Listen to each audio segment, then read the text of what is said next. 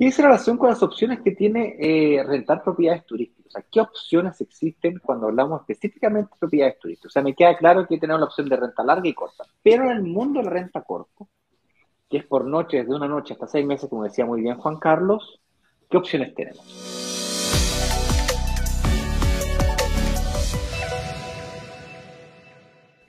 Bueno, pongámonos a pensar, pensemos juntos, pues veamos. Eh, la opción número uno, yo mismo le saco foto a mi propiedad, la publico en Airbnb o en Booking, o en los dos, o en tres, y estoy yo permanentemente preocupado del WhatsApp, no del WhatsApp, no, de la aplicación que me notifica cuando llega una solicitud, y voy configurando la aplicación para que me avise de una a la otra. Es, complejo, yo lo hice por dos años y es desgastante. Tienes que responder los mensajitos, confirmar, bloquear, y luego tienes que tener alguien que te ayude con el aseo, llamar por teléfono, y, oye, Juanita, eh, mire, llegó tal persona, va a llegar, ay, no Ignacio, pero te explico que me, o me llamó su mamá, que me pidió ayuda, que le ayude con la casa, y, no voy a poder. ¡Chu! La máquina. Ay, déjame llamar a Pedrito, y Pedrito tampoco puede, ay, voy a tener que terminar yendo yo. Y resulta que estamos a, no sé, estoy en Canadá y eso no me puede pasar. Por lo tanto, esa opción no es muy viable. La descartamos. Y, y, yo te digo una cosa y quiero que al, cerrar esta opción tú también lo comentes. ¿Por qué dejaste de hacer eso? Porque tú realmente conseguías unos porcentajes de ocupación. Eh, tú y yo ya llevamos más de dos años de amistad y, te digo una cosa, eh, eh, a mí me sorprendió ver tu pantallazo, alguna vez me lo mostraste, con 94% de ocupación. Decía, alguien que es capaz de conseguir que su propiedad se rente el 94% del tiempo, ¿para qué quiere una empresa que le ayude en eso? Yo sí. quiero que tú les cuentes por qué cambiaste esa decisión. Sí, muy buena pregunta. Dos motivos. El primero es que no vale solamente la cantidad de noches arrendadas de tu propiedad. Además, vale el precio al cual tú la arriendas porque el precio por multiplicado por la cantidad de noches es lo que te da el ingreso total, que es lo que tú realmente estás buscando. Entonces yo tenía un problema ahí que no lograba arrendarlo o mantener porcentaje de ocupación altos a precios altos también. Mi propiedad como propiedad estaba sobredimensionada para competir con las otras propiedades que estaban a mi alrededor. Es decir, yo tenía una propiedad de 60 metros cuadrados que perfectamente bien era para un apartamento de dos habitaciones y competía con un precio más alto de mi competencia, que tenía el precio de un dormitorio y un baño, y yo tenía publicado un dormitorio y un baño, y el mío era más caro porque no cuadraba. En el fondo, la, la distribución de mi apartamento estaba mal construida para, para, estos efectos, por lo tanto yo tenía grandes dificultades. Y dos, es que dado que yo no tenía una dedicación exclusiva a esto, sino que más bien era una, era una cosa que yo la hacía ay, llegó un mensaje, qué cosa más desagradable.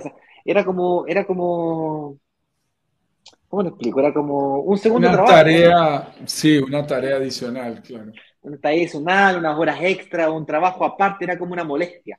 Eh, finalmente terminaba pues eh, no maximizando los ingresos. Y yo al traspasar las llaves a una empresa profesional, logré sacarle ingresos totales más altos, incluyendo el descuento que me aplicaban por la comisión que me cobraban por hacer el trabajo. Entonces, al final de cuentas, lo que importa no es eh, que, te cueste menos, lo que importa es que ingrese más. Entonces, lo que importa realmente es el ingreso total neto que te va a llegar a tu bolsillo. Y yo lograba que me llegara más plata, o al menos lo mismo, pero delegándolo a un tercero. Entonces, gana de él, gano yo, lo mismo que antes, y me ahorro. Pero no trabajas. No trabajo.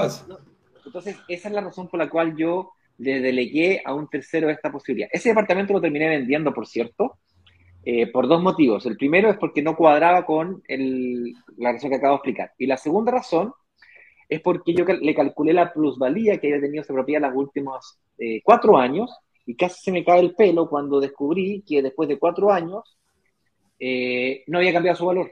Es decir, valía exactamente lo mismo en 2020 que en 2017. Y yo, no es que lo supuse, o sea, yo tasé la propiedad en 2017, tasé la propiedad en 2020 y valían exactamente lo mismo. Tenían 150 UF, perdón, ¿me, escucho doble? ¿Estoy bien? Ya, ya, ya. Ahora, ¿ya? Ok. Em, lo vendí al mismo precio. en 2020 que en 2017. Entonces, eh, en ese mismo periodo, mi mujer invirtió en otro proyecto, en otro sector de la ciudad, y ahí es cuando yo descubrí este concepto de barrios emergentes versus barrios consolidados. Porque ella ganó 2.5 eh, es el valor de lo invertido y yo pues no gané nada. Eh, y más encima me dio dolores de cabeza la propiedad. Entonces, pues eh, ahí me di cuenta que aunque me creía experto, porque yo lograba 94% de ocupación, en la práctica estaba siendo ineficiente. Era eficaz, pero era ineficiente. La opción número dos es apoyarse en personas individuales o en pequeñas compañías que tú puedes conseguir localmente, especialmente en ciudades turísticas. Hace 20 días, un poquito más, estuve en Santa Marta, en el Caribe colombiano, porque se casó mi hermano menor. Y, yo quedaba sorprendido. Tú, tú te encuentras muchas personas individuales que se ofrecen para hacer estos trabajos. Yo me encargo de rentarle su propiedad. Usted no se preocupe por nada. Yo entrego las llaves, yo llego temprano, yo le hago las claro. y empiezan a ofrecer personas que algunas tienen menos experiencia, otras tienen más experiencia, algunos están desbarando porque se quedaron sin puesto y se meten a estos campos eh, sin conocer absolutamente nada sobre lo que significa y sobre lo que se requiere y sobre todo el nivel de profesionalismo que se requiere para hacer una actividad como esta. Entonces, eh, claro, te cobran menos mmm, y te dicen, yo me encargo, yo lo puedo hacer apenas se requiere algún nivel de especialización en alguna respuesta, en alguna solución, en algún requerimiento, empiezan a patinar porque no conocen las respuestas o cometen errores que te salen costosos. Y entonces eh, se vuelve totalmente contraproducente este tipo de alternativas, sin, sin decir, hombre, las empresas chicas eh, no valen la pena o ninguna empresa chica es eficiente. No, no, no por supuesto que es, válido. También hay gente naciendo que está tratando de hacer las cosas bien, pero hay un riesgo mucho más grande. Te voy a explicar por qué razón yo eh, también me salí de la idea de trabajar con eh, microemprendedores o emprendedores de, empresas medianas. La razón principal son dos. La primera, y más importante de todas, es que para tú poder maximizar la eficiencia, tanto de tarifa como de cantidad de noches arrendadas, necesitas de software. Porque no es que existe Airbnb Booking en el mercado. Hay te chorrocientas, estamos hablando de más de 100 eh, plataformas sobre las cuales tú te podrías conectar para poder obtener la disponibilidad eh, hotelera que tú estás buscando. Y, y, cuando tú tienes una disponibilidad cargada en una plataforma y te llega una confirmación inmediata, que es lo que te exigen estas plataformas, confirmación inmediata quiere decir que en, el, en el instante en que la persona se metió al, al, motor, clicó confirmar, reservar, pagar, confirmado, instantáneo. Eso no tienes cómo competir contra la respuesta de que me llega un mensaje, favor confirmar la reserva, que te devuelvo, que déjame que ver, déjame analizarlo, y luego mientras yo confirmo en esta, bloqueo las, otras y te. No, eso no existe. En el mundo digital que vivimos hoy día, cuando tú te caes una reserva en esta plataforma, automáticamente se que bloquear todas las otras. Caso contrario, vas a tener overbooking. Y como tienes una propiedad, me lleva al segundo problema. ¿Qué haces cuando tienes overbooking? Que me pasó.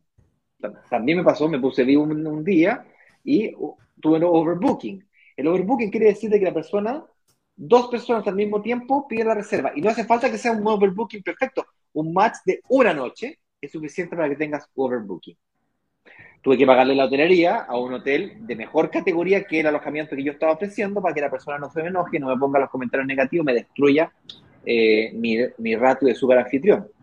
Consecuentemente, tú no puedes dejar en manos de una microempresa que no tiene un software que le llaman channel managers o administrador de multicanal para que todas las ventas estén sincronizadas en la máxima eficiencia de forma autónoma.